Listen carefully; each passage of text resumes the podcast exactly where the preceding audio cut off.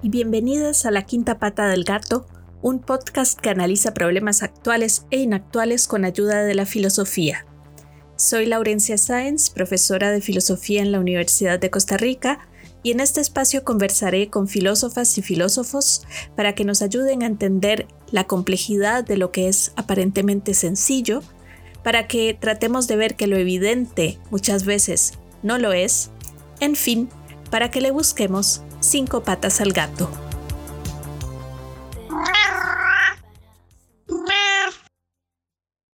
El invitado de hoy es el doctor Pablo Hernández Hernández, profesor en la Escuela de Filosofía de la Universidad de Costa Rica. Es especialista en eh, filosofía del arte, estética, eh, filosofía de la imagen. Y sobre este tema en particular, sobre la imagen, vamos a conversar hoy. Muchas gracias, Pablo, por aceptar esta invitación a la quinta pata del gato. Muchas gracias, Laurencia. Estoy muy contento de estar aquí y poder conversar un poco sobre lo que hacemos desde, desde la filosofía, sobre, sobre los temas que me interesan.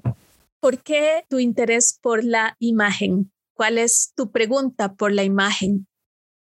Bueno, yo empecé a trabajar en filosofía. De hecho, parte de la decisión de seguir el camino académico de la filosofía, estudiarla y, luego tratar de, trabajar dentro de ella tenía que ver con una preocupación por, o varias preocupaciones distintas eh, sobre el sentido, sobre la producción de sentido, sobre el papel de la sensibilidad y la percepción en relación con la producción de sentido y, también con la posibilidad de, de que la sensibilidad y la percepción fueran capaces de, generar en, los, seres humanos acciones o actos. Y pues empecé trabajando con el lugar natural de esta pregunta históricamente hablando, que es la preocupación por el lenguaje, y trabajando y sobre filosofía del lenguaje, pues, eh, y preguntándome sobre el sentido eh, en relación con el lenguaje, luego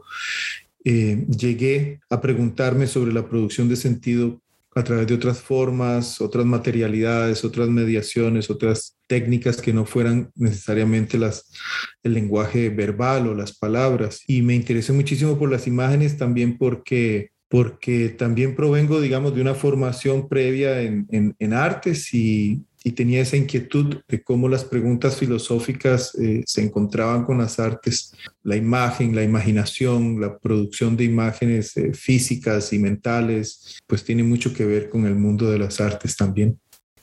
Cuando hablas de producción de sentido, eh, de la pregunta por el sentido, ¿querés decir la producción de significados, de cosas que tienen significado para nosotros humanos? ¿A qué, a qué te referís?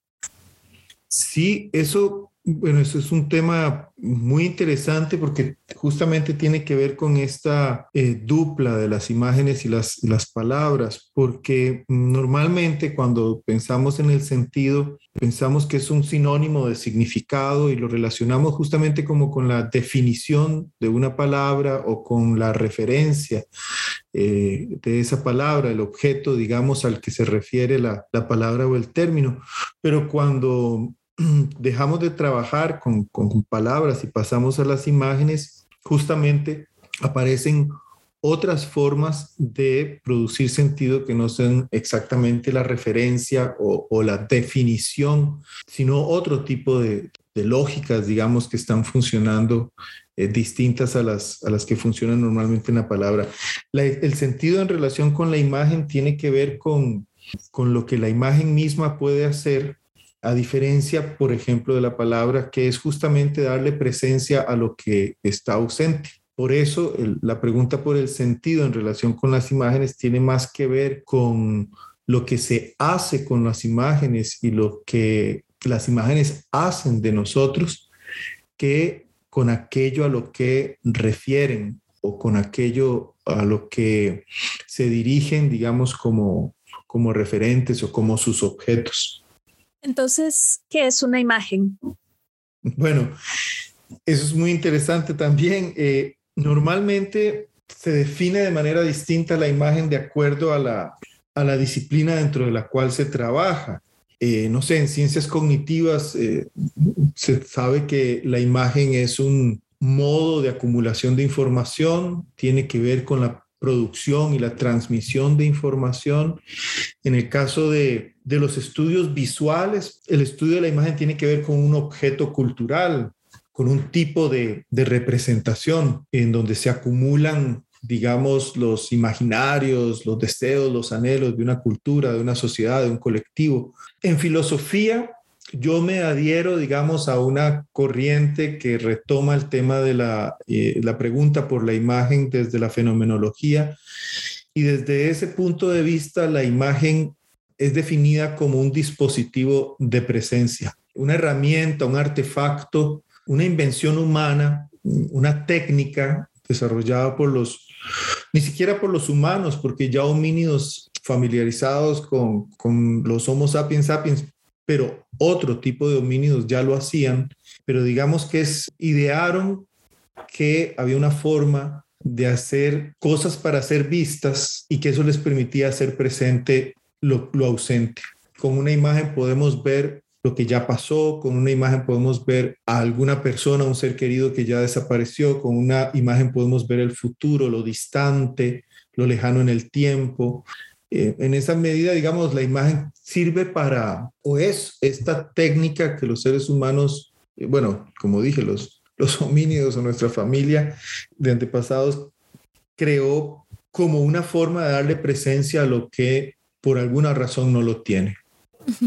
En la manera en que has hablado hasta ahora de la imagen, has usado eh, metáforas visuales, ¿verdad? Es, ¿Pensás la imagen como únicamente visual o podemos también hablar de imágenes auditivas o táctiles.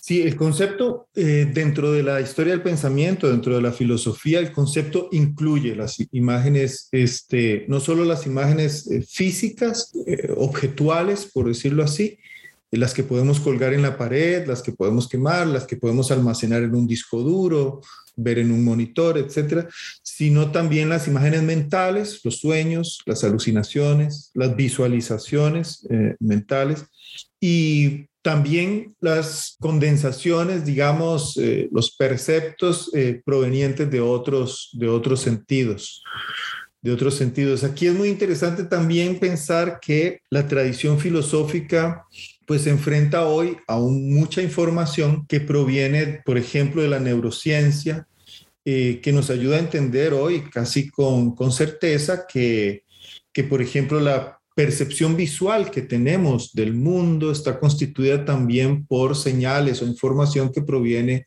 de los otros sentidos. Digamos, el cerebro aporta una cantidad de información a la señal visual, el 80% de hecho de lo que vemos es aportado en términos de información por el cerebro y solo el 20% por el ojo. Eh, y ahí aporta con información que proviene de los otros sentidos y viceversa también. Eh, la información y las señales que captamos visualmente componen parte de nuestras percepciones auditivas y nuestras percepciones olfativas, etc. Entonces, claro, la, la idea esta de la imagen como algo que podemos separar de una comprensión más integral de la sensibilidad o de la percepción, pues hoy es, muy difícil de sostener a no ser que sea teóricamente nada más, pero eh, la información que proviene de estas otras ciencias nos, nos enseña que, que efectivamente hay imágenes auditivas y visuales, hay una colaboración eh, de procesos eh, de todos los sentidos en la formación de sus correspondientes perceptos o productos, digamos, perceptibles. Ahora, eh, lo interesante es que, digamos, yo en mi caso me dedico principalmente a las imágenes materiales, es decir, a lo que en inglés serían las pictures, ¿verdad? No las images, eh, sino las pictures, es decir, las imágenes que tienen un soporte material. Hay una discusión claramente sobre esto, porque las imágenes mentales, como los sueños, las alucinaciones, tienen un soporte material que somos nosotros, ¿verdad? Entonces también digamos, son imágenes concretas cuyo soporte no es eh, un lienzo, no es una pantalla, eh, no es una impresión en una tela, sino que es nuestro propio cuerpo. Pero digamos que me restringo a, lo que está hecho, producido técnicamente por el ser humano.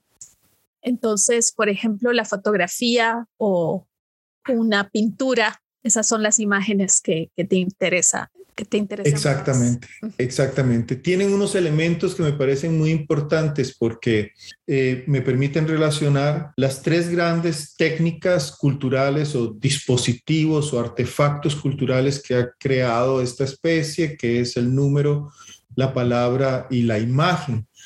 Eh, los tres, digamos, requieren de un soporte material. Los tres están relacionados con la superficie eh, es decir, con trabajar sobre planos, sobre lo bidimensional. La imagen requiere de la bidimensionalidad. La, palabra y el número también requieren de la linealidad, de la superficie.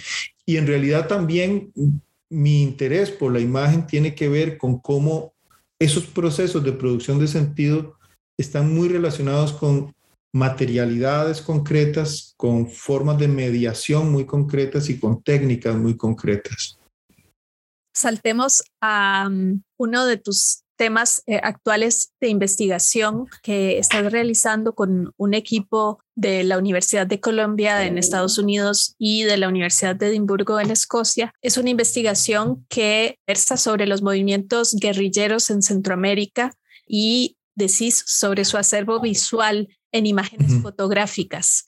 Entonces, bueno, ahí, ¿por qué ese interés particular en primer lugar, por los movimientos guerrilleros en Centroamérica y por qué a través de la fotografía, qué es lo que eso nos permite entender, qué es lo que buscas pensar en esos materiales. Siempre que propongo un proyecto de investigación o me propongo a mí mismo un, trabajo de investigación, pienso, por supuesto, en la parte filosófica, en el andamiaje, digamos, en los, en los fundamentos conceptuales, teóricos, filosóficos que van a sostener esa, esa investigación, pero siempre inmediatamente pienso en buscar ejemplos, casos concretos, un corpus, un material cultural con el cual enfrentar esa, esas, esas elucubraciones teóricas y conceptuales. Y siempre lo he hecho con producción cultural, eh, social y política centroamericana. Eh, lo había hecho con las artes contemporáneas eh, centroamericanas para mi investigación de doctorado, donde estudié las relaciones entre las imágenes y las palabras justamente en el arte contemporáneo. Y lo estoy tratando de hacer ahora con, este, con esta investigación sobre el problema de cómo se trabaja o cómo se trata, cómo es el tratamiento que se hace de lo pasado cuando lo pasado está en imágenes?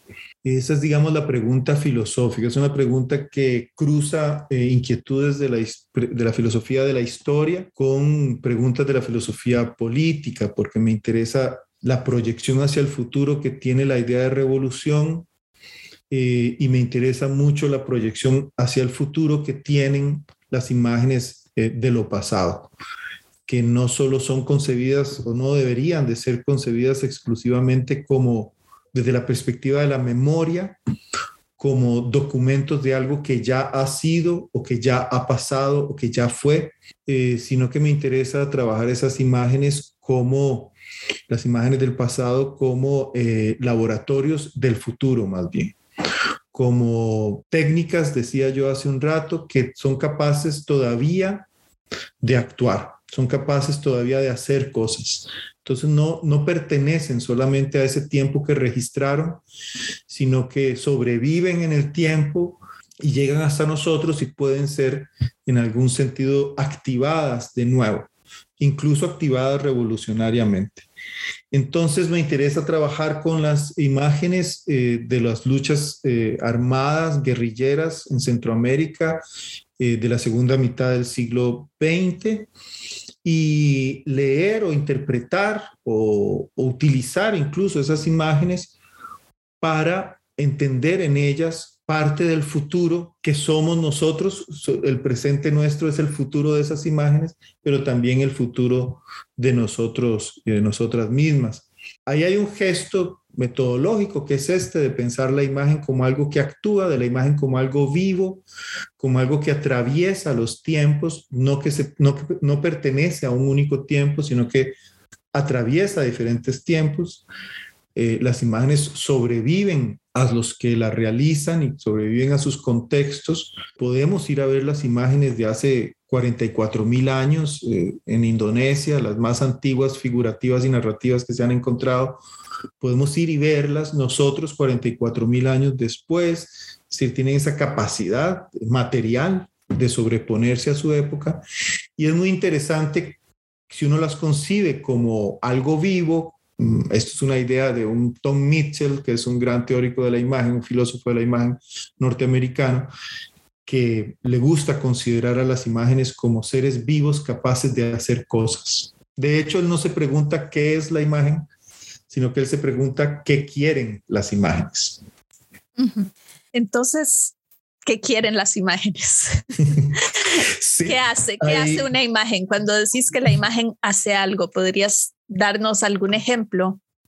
Tiene que ver con que hay muchos modos de ver. Uno ve no de un solo modo, sino de muchos diferentes modos. Una cosa es examinar, otra cosa es contemplar, otra cosa es observar, otra cosa es escudriñar, por ejemplo. Hay muchos diferentes modos de ver y hay uno que es especialmente relevante eh, y ha sido importantísimo en la filosofía, que es el mirar. El mirar. La diferencia que tiene este modo de ver, que es el mirar con respecto a los demás, es que uno solo mira lo que lo mira de vuelta. En el acto de mirar se establece una relación recíproca con aquello que se está mirando, aun cuando sea algo inanimado.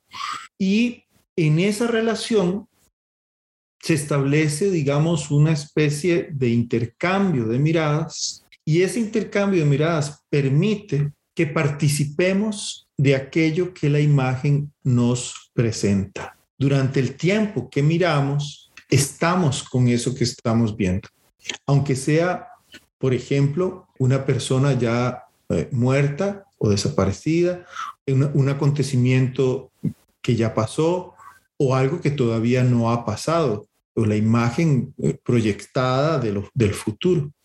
Entonces, la imagen nos devuelve algo, digamos. Esta, esta imagen nos, devuelve, nos devuelve algo, nos interpela, claro, hay un equivalente a la interpelación eh, de parte de las imágenes. Las imágenes no nos, puede, no, nos, eh, no nos permite escaparnos del hecho de que si las miramos, ya ellas nos han colocado en el mismo espacio y el mismo tiempo de aquello que nos presentan.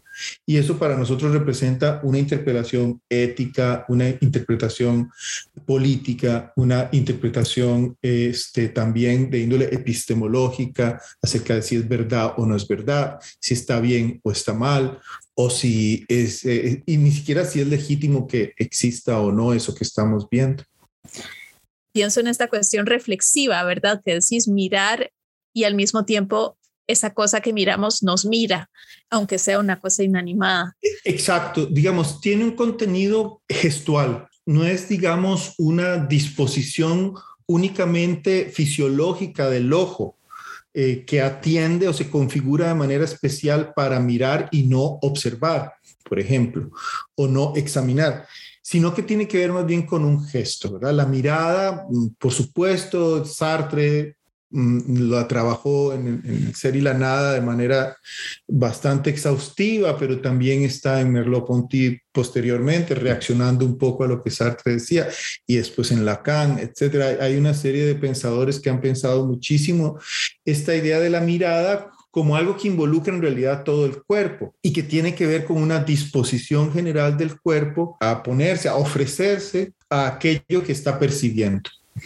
Es una disposición a estar con o ser con aquello que se está percibiendo, eh, de no, o de más bien de anular esa distancia que, por ejemplo, la observación científica, el, examen eh, médico o otras formas de mirar requieren de esa distancia, de esa separación o discontinuidad entre quien ve y lo que es visto.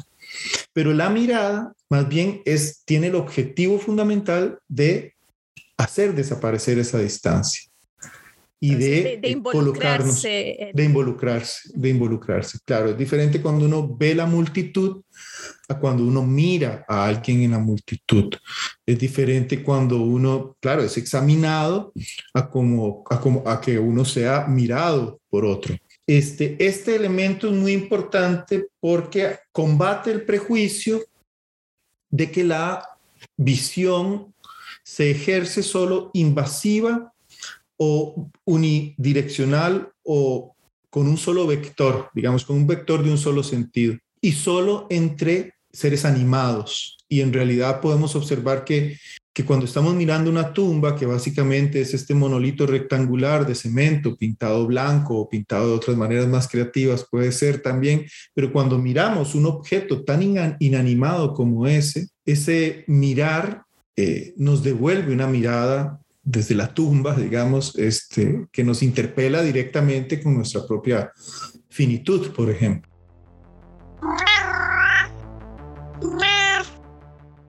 Hablando de la tradición filosófica y la importancia de la mirada para esta, pienso obviamente en esta expresión de Platón de los ojos del alma.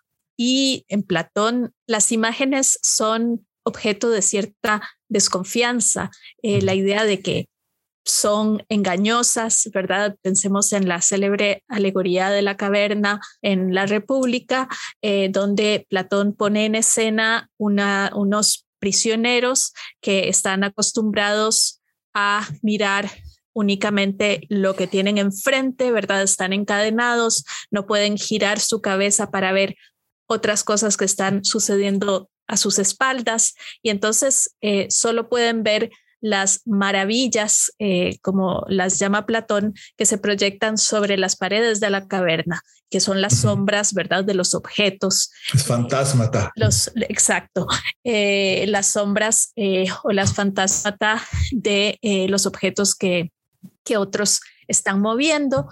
Y entonces, bueno, está esta idea de que eh, es, es, toda una imagen para hablar también del conocimiento. Entonces, a la vez hay una, esta imagen de la imagen como algo engañoso y al mismo tiempo Platón usa una imagen para decirnos algo esencial sobre el conocimiento, que es que se trata de aprender a usar la mirada, se trata de aprender a usar nuestra capacidad de ver o de mirar, saber qué mirar y a dónde colocar la mirada, ¿verdad? Toda una metáfora para decir que se trata de conocer las cosas verdaderas y el bien.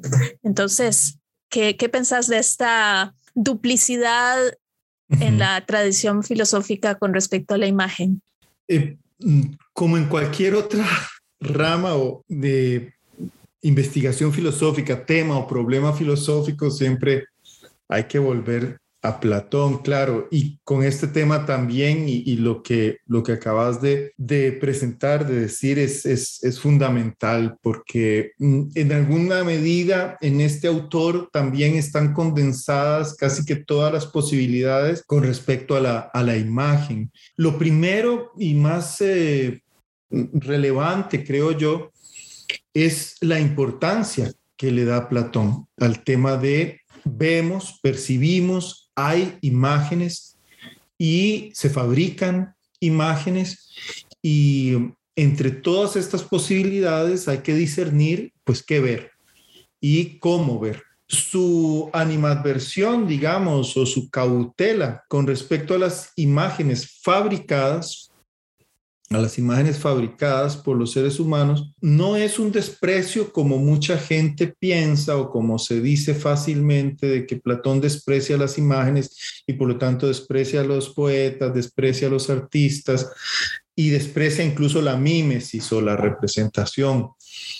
En realidad, si uno se fija en dónde Platón aborda el tema de las imágenes y de la representación y de la fabricación de, de representaciones, pues son lugares cruciales de sus obras.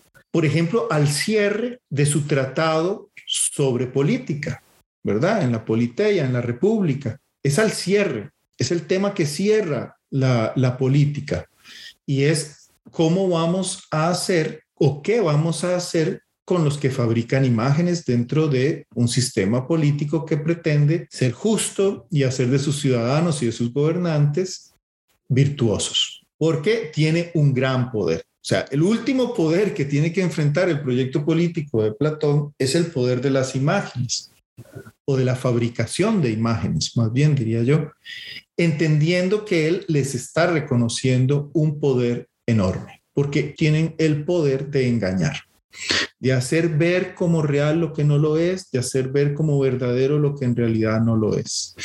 Entonces, efectivamente, hay muchos modos de mirar o de ver, más bien, hay muchos modos de ver, y en Platón también se puede entender que es una especie de pedagogía de la visión, su elevación, digamos, desde las formas materiales hasta las formas inmateriales, es también un aprendizaje, un afinamiento, un entrenamiento de los sentidos y entre ellos el, ver como el sentido que él decide utilizar como metáfora eh, del conocer. Y esto es muy, muy importante porque de ahí despega una ambigüedad, como vos, vos mencionaste, una ambigüedad histórica de la filosofía con respecto a las imágenes.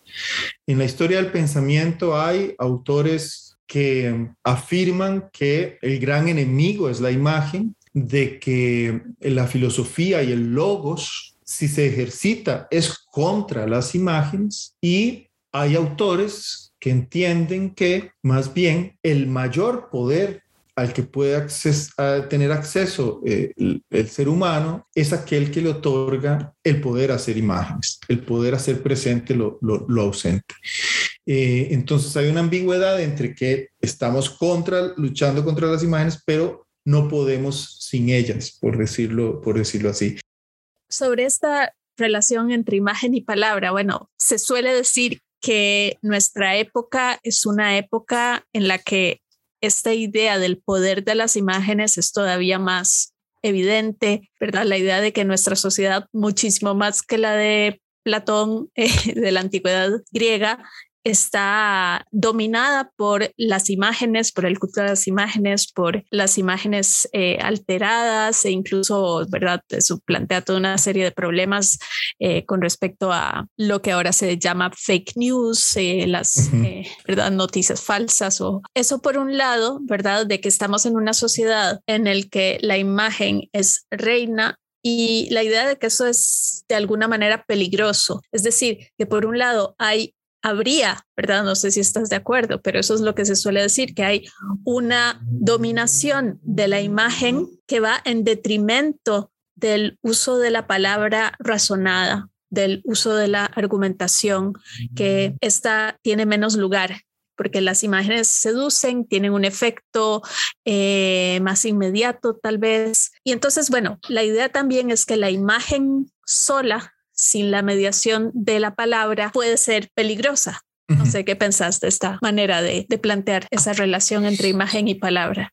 Sí, digamos que hay una parte de lo que decís que tiene que ver con el contexto histórico, digamos, con con cómo hemos llegado a, este estado, digamos, actual en el que las imágenes efectivamente están omnipresentes, digamos, y, tenemos la sensación de una especie de inundación de imágenes. Eh, las hacemos, las almacenamos, nos rodeamos de ellas, las utilizamos con diferentes fines eh, lo interesante es que muchos de estos juicios negativos con respecto a, esa característica de nuestra época, mm, lo que hacen es eh, activar una serie de prejuicios que tienen que ver con lo que hablábamos de una cultura que es logocéntrica, que tiene una relación básica con la imagen basada en la religión y en la fe, por ejemplo. En ese contexto interpreta la imagen siempre como la posibilidad de un peligro no menos que la palabra en realidad, ¿verdad? No, no, menos que la palabra. El asunto es el escenario cultural en el cual la palabra y la imagen compiten. Es muy interesante ver cómo eh, se construye históricamente en Occidente esta idea de que hay una especie de batalla entre las palabras y las imágenes y de que culturalmente se debe construir una institucionalidad un aparato teórico y conceptual que permita separarlas y ubicarlas en universos completamente distintos, separados y además esto, enfrentados. Eh, Magritte, René Magritte, el pintor surrealista y dadaísta, decía una cosa muy interesante, dice, es tan monstruosa la idea de una imagen pura que Occidente, que es la única cultura que se propuso fabricar imágenes puras, no le quedó otra después de alcanzar ese objetivo que encerrarlas en un museo bajo llave detrás de cristales antibalas, etcétera. Entendiendo este, este monstruo que creó Occidente, que es la pretensión de una imagen pura. En realidad, eso solo existe en la concepción teórica, es una distinción analítica y podemos ver que es exclusivamente la cultura occidental la que se propuso esta separación en universos eh, eh, distintos a la palabra y la imagen. Todas las demás culturas experimentan con las relaciones entre lo verbal y lo visual, digamos. En su misma caligrafía, en su misma comprensión del lenguaje y de la palabra, en, su, misma, en su mismo arte, por ejemplo, eh, imágenes que vienen acompañadas de oralidad, digamos, en, las diferentes manifestaciones culturales africanas tradicionales, por ejemplo, no se puede trabajar con una imagen, no se puede enfrentar a la imagen sin la, sin la oralidad. O sea que hay una serie de, hay una diferencia entre lo que Occidente se ha propuesto teórica y conceptualmente y lo que realmente ha estado sucediendo en las prácticas de fabricación de imágenes. A final de cuentas, para mí, digamos, este, esta idea de la posibilidad de una palabra pura o de una imagen pura, eh, habría que abandonarlas y habría que pensar siempre que la imagen está jugando y ahora además con un elemento más, el número, está jugando siempre en una relación específica con las palabras y con las imágenes y las imágenes eh, las imágenes con las palabras y los números, las palabras con los números y las imágenes, etcétera. Que estos tres elementos hoy están bastante entrelazados. De hecho, la mayor cantidad de imágenes que consumimos hoy en día son en realidad este, la visualización de una serie numérica, ¿verdad? Que está bajo el formato. Exacto. Tal vez para terminar, quisiera que nos contés un poco más sobre el proyecto que tenés en este momento en colaboración con el Museo de Arte y Diseño Contemporáneo, en el que coordinas una serie de estudios con investigadores de 20 disciplinas científicas diferentes en las humanidades y en las artes. ¿Qué, qué tipo de estudios están haciendo en este proyecto? Sí, bueno, una de las cosas que este tipo de trabajo, esta dedicación al tema de la imagen me ha permitido ver es el vacío que hay de reflexión acerca de lo que ya de por sí hacemos con las imágenes. O sea, no es tanto como aprender cosas nuevas sobre la imagen, que es muy importante, sino también entender qué es lo que ya estamos haciendo con las imágenes y qué ya están haciendo las imágenes de nosotras y de nosotros. Y pensé que podía juntar entonces eh, gente de diferentes disciplinas, investigadores, investigadoras de diferentes disciplinas científicas, de ciencias naturales, sociales, humanísticas, y ponernos a compartir y a discutir y a practicar con algunos ejercicios qué lugar tienen nuestras disciplinas las imágenes, cómo nos ayuda a conseguir conocimiento eh, la imagen en la medicina, en la microbiología, en el derecho, en la sociología, en la filosofía, por supuesto también, en la arquitectura, obviamente, eh, pero en, en, las más inverosímiles, digamos, disciplinas que podamos pensar que tienen alguna relación con la imagen, resulta que siempre hay una interacción con la imagen. En el derecho, por ejemplo, ¿verdad? La constitución de una prueba a través de una fotografía o de un video, hoy en día es crucial entonces pensé en juntar un grupo o multidisciplinario con artistas también, con diseñadores y diseñadoras y juntarnos en un taller que permitiera explorar las posibilidades cognitivas que tienen las imágenes en nuestras diferentes eh, disciplinas. Cada uno, cada una de las participantes encarna un saber y por lo tanto una cultura visual, un modo de hablar sobre las imágenes específico y lo que hacemos ahí es generar el espacio a donde se encuentren. ¿Qué nos hemos dado cuenta? Nos hemos dado cuenta de que mm, necesitamos de un espacio formativo también en nuestra relación con las imágenes. Digamos que como hay una alfabetización verbal para aprender a leer y escribir, eh, debería o podríamos imaginar procesos de alfabetización visual. La idea es que al final hagamos una exposición interactiva, práctica, donde el visitante, la visitante, eh, se ejercite y que ese ejercicio le permita tomar conciencia de su interacción eh, con las imágenes críticamente. Maravilloso, porque entonces volvemos a Platón. Exacto, exacto. Digamos que estoy tratando, estoy tratando de salir, de, salirnos de, de, de, armar un grupo y salirnos de la caverna, digamos. Exacto, exacto.